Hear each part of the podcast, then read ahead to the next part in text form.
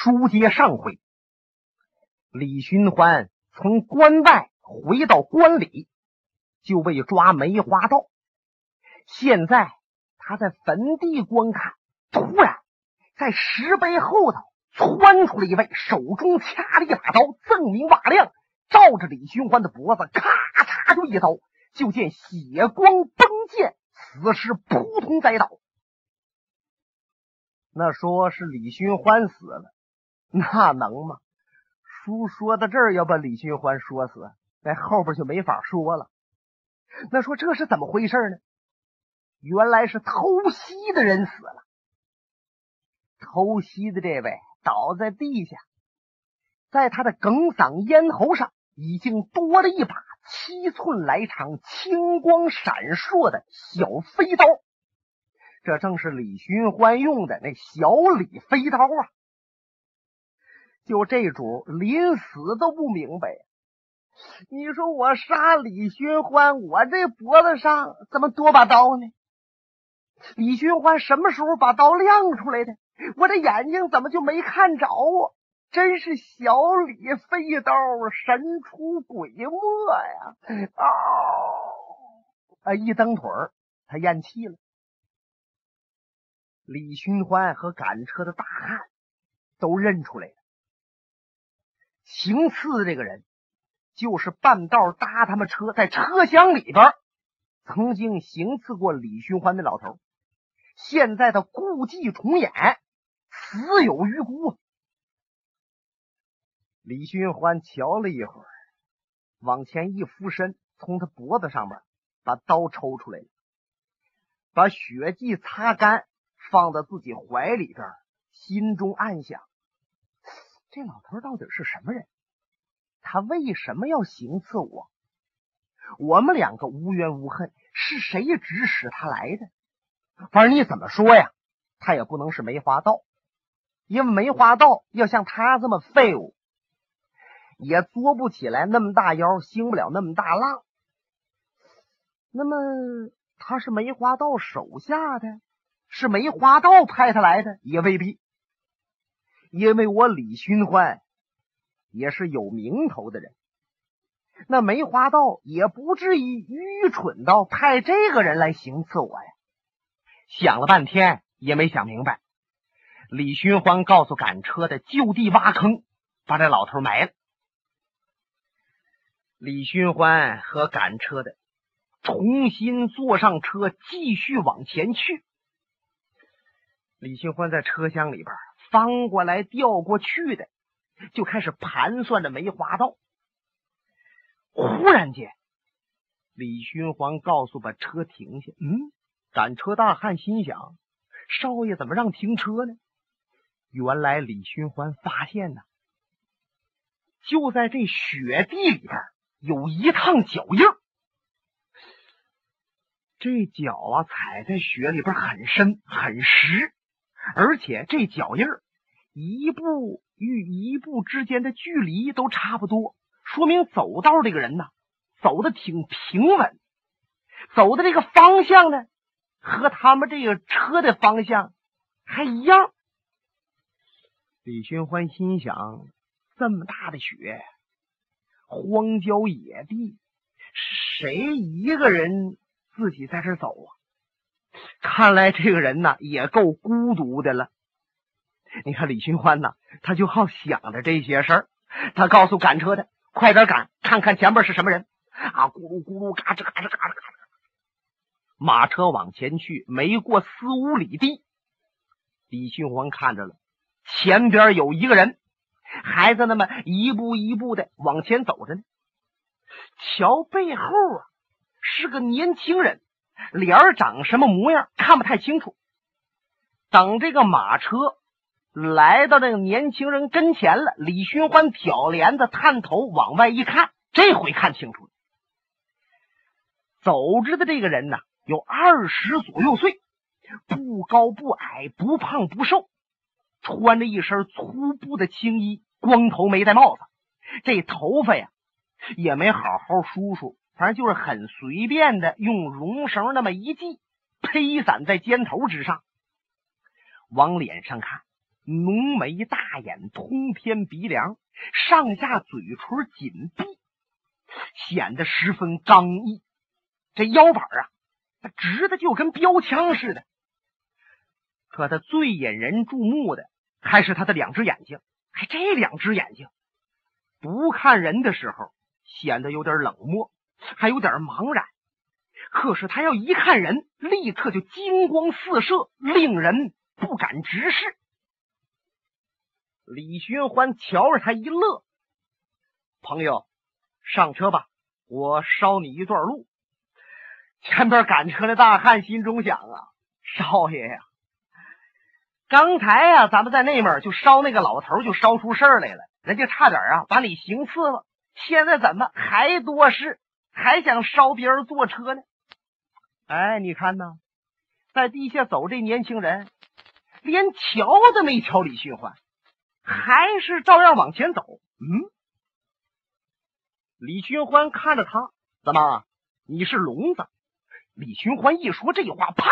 这个小伙子猛地一甩头，两眼寒光闪烁，盯着李寻欢，而且他这右手就不由自主的一摸腰中。别的那把宝剑，咱们书中交代，这小伙子他腰中带那把剑，反正也算不上剑。为什么这么说呢？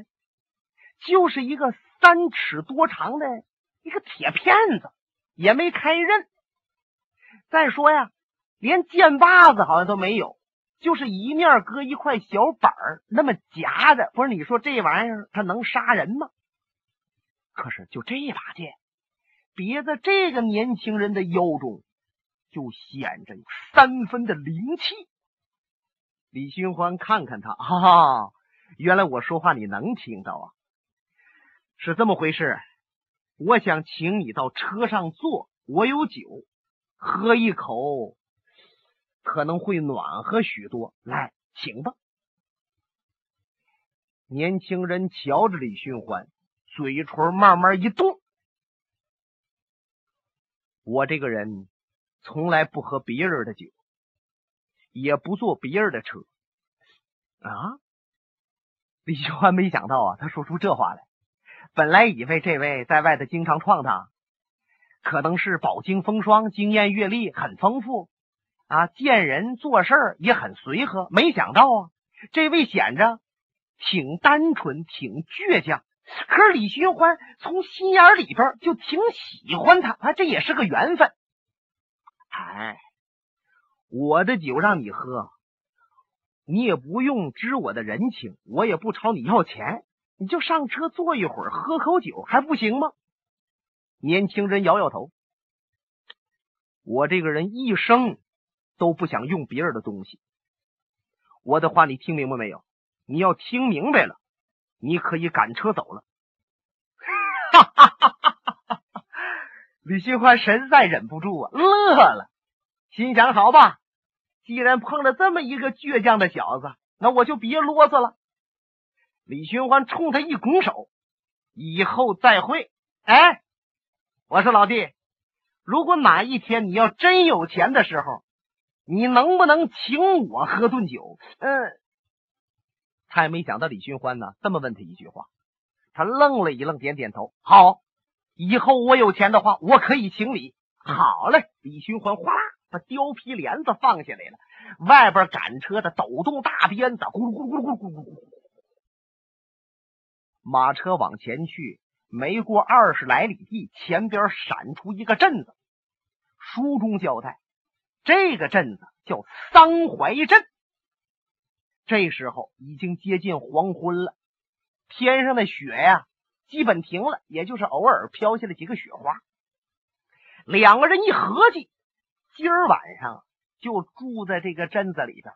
他往前一看，在十字街旁边有一座大店房，东西跨院，上下房也不少。有个伙计正在门口站着，在那招揽生意呢。李寻欢瞧瞧伙计这个穿着打扮，乐了。就见这小伙计头上戴着一个软帽垫，翻过来好像捣蒜罐，身穿夹袄蓝白线漂白袜子明旗领斑尖撒鞋肋巴上，系围裙整两扇腰里边别着两双筷肩膀头还搭着个小手绢还在那直吆喝：“各位客官，里边请，里边请啊！我们上房宽敞干净，而且啊，饭菜做的也合您的口味。”他抬头一瞧，李寻欢他们赶着车过来的，知道这都是有钱的主，马上跑过来了。哎呀，大爷，来来来，请吧，请吧啊！我们呢，这这这槽头上啊，那料也好，喂您马呀，您马都吃不着圈儿啊，请吧，请吧。李寻欢一点头，好，就住在你们的店房。这伙计把马车赶到里边去了，怎么谢套喂马？他甭说，李寻欢。和这赶车的大汉两个人奔馆子来了，这馆子也是人家这个店房开的。他们撩帘子往里边一进，还一股热气迎面就过来了。外边冷啊，往里边一进，里边热乎，就感觉到浑身上下舒服。唐师傅迎过来，把他们俩就让到靠窗子这张桌上了。李寻欢对菜呀没什么研究。对酒要求可挺高，一个劲儿告诉唐师傅别兑水啊，我多给钱。唐师傅乐了，时间不大，吃了个菜摆上来了，上了几壶酒。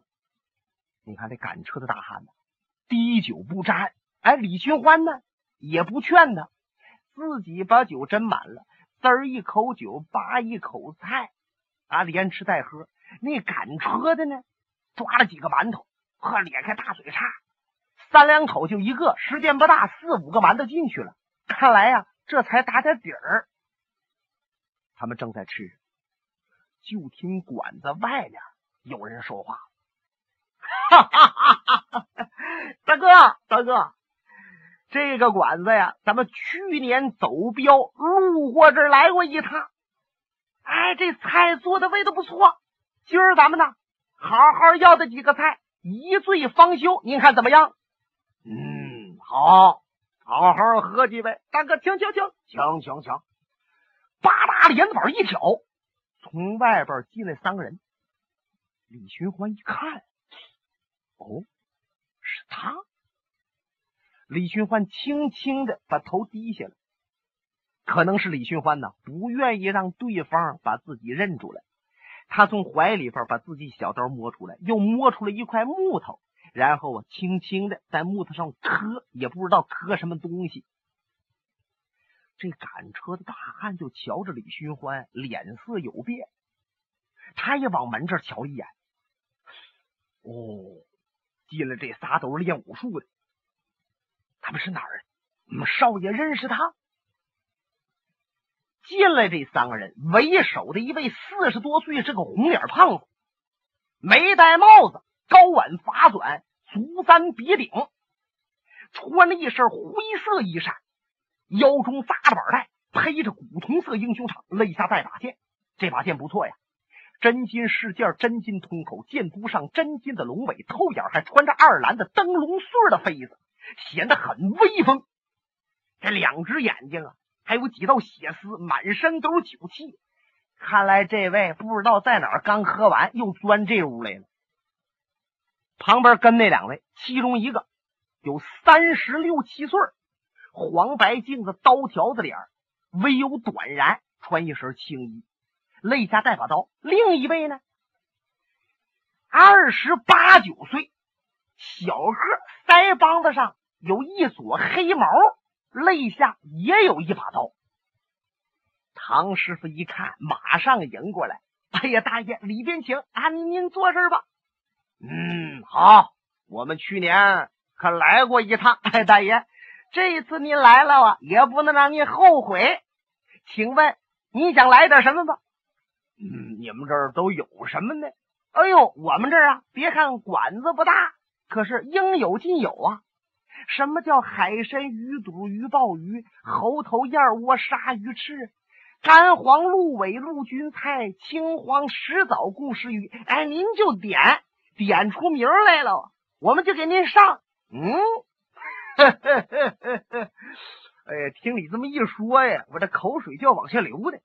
好吧，来来来来来，给我来一桌上等酒席。好，您呐，时间不大，这一桌上等酒席呀，摆满了。你看这三位，自从进了这个镇子，也就没正眼瞧过人，因此他们来到馆子唠了半天了，也没看到旁边坐着李寻欢。酒过三巡，菜过五味。就听这黄脸的说话了：“哎，大哥，大哥，那个前年您路过太行山走那趟镖，碰到太行四虎了。当时他们哥四个把你一个给围起来了，我们哥几个还没在跟前。不，大哥，那次您怎么把镖送到地方的？您您跟我们学学，我们怎么记不清了呢？嗨，兄弟。”那都前年事了，还提它干嘛？哎，大哥，你看喝了酒没事，您说说。啊，是这么回事儿。这太行四虎把我围住了，他们也知道哥哥我追风剑诸葛雷的名，所以说他们没敢轻而易举妄动，而是四个要对付我一个。当时他们还口吐狂言，说诸葛雷呀。你在地下爬两圈，我们就饶你命。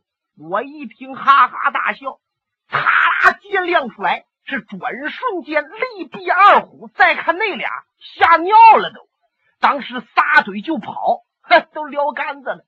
我就把这趟镖啊送到了金陵。哎呀，大哥，您太了不起了！大哥，我敬你一杯。腮帮子上长嘴黑毛那位呀，也一个劲儿搁那虚乎。大哥，咱们金狮镖局要说起来长功陈雄，那得说咱们总镖头查总镖师。可是要论起剑法来，就连总镖师也比不上大哥您呐。也别说咱们总镖师，就您这把剑，那天下那独一无二啊！李寻欢在旁边听着呀。就想拿那菜把耳朵都堵上，因为什么呢？听他们就搁这吆三喝四，东山逮过狼，西山抓个虎啊，恶心。可是这耳朵不能堵上，他说什么你还得听着。可是忽然间有一阵风在这个馆子外边就吹进来了。那说清楚点啊，这门关着，还有帘子。是外面有人往里边进，带进来了一股风，把帘子呀给裹起来了。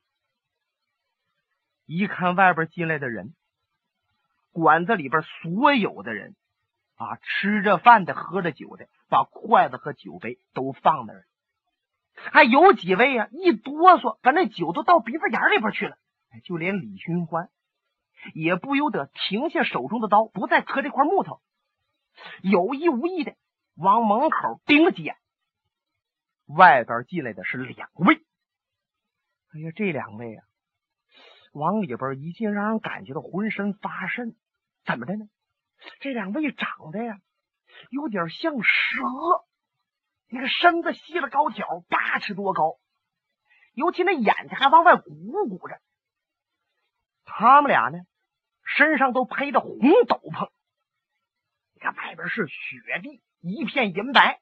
那馆子里边也没谁穿红的，也别说男人，就女人穿红的也不多呀。哎，这两位呢是红斗篷，两个人都在四十多岁，模样也很相像，看来是弟兄二人。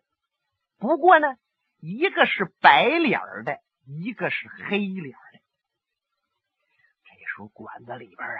有人认识这两个主的，就嘀咕上了：“哎呀，是碧血双蛇，是吧？是他们俩。”那赶车的大汉也往前一凑合，告诉李寻欢：“这俩小子我见着过，黄河道上有名的大盗，谁也惹不起呀。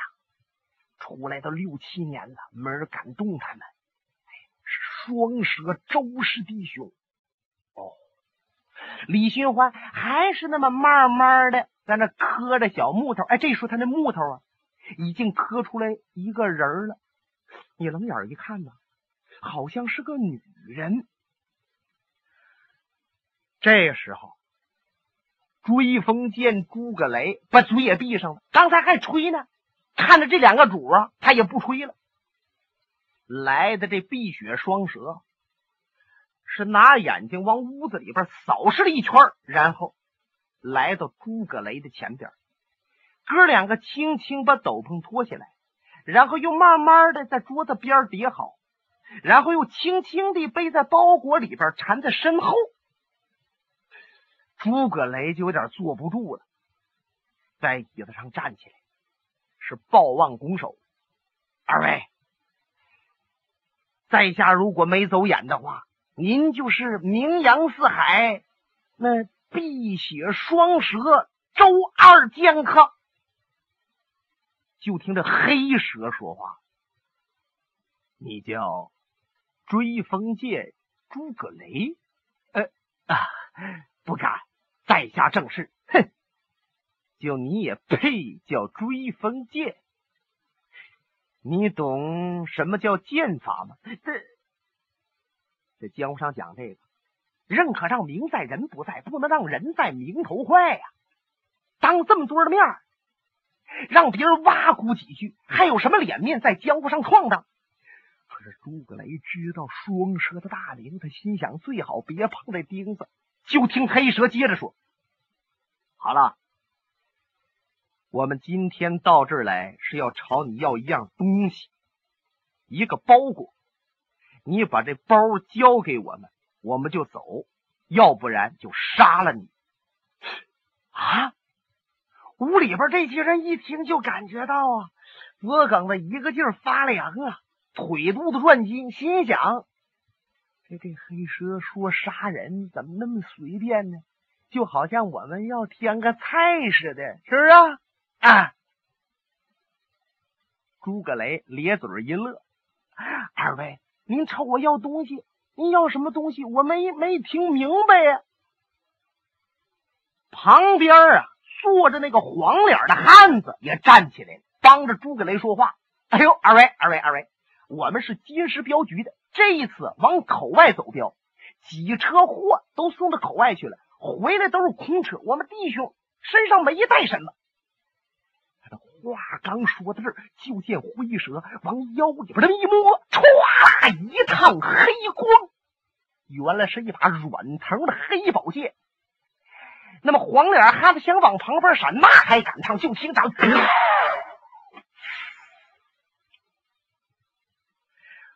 剑光闪烁，黄脸汉子人头落地，血崩三尺，哇！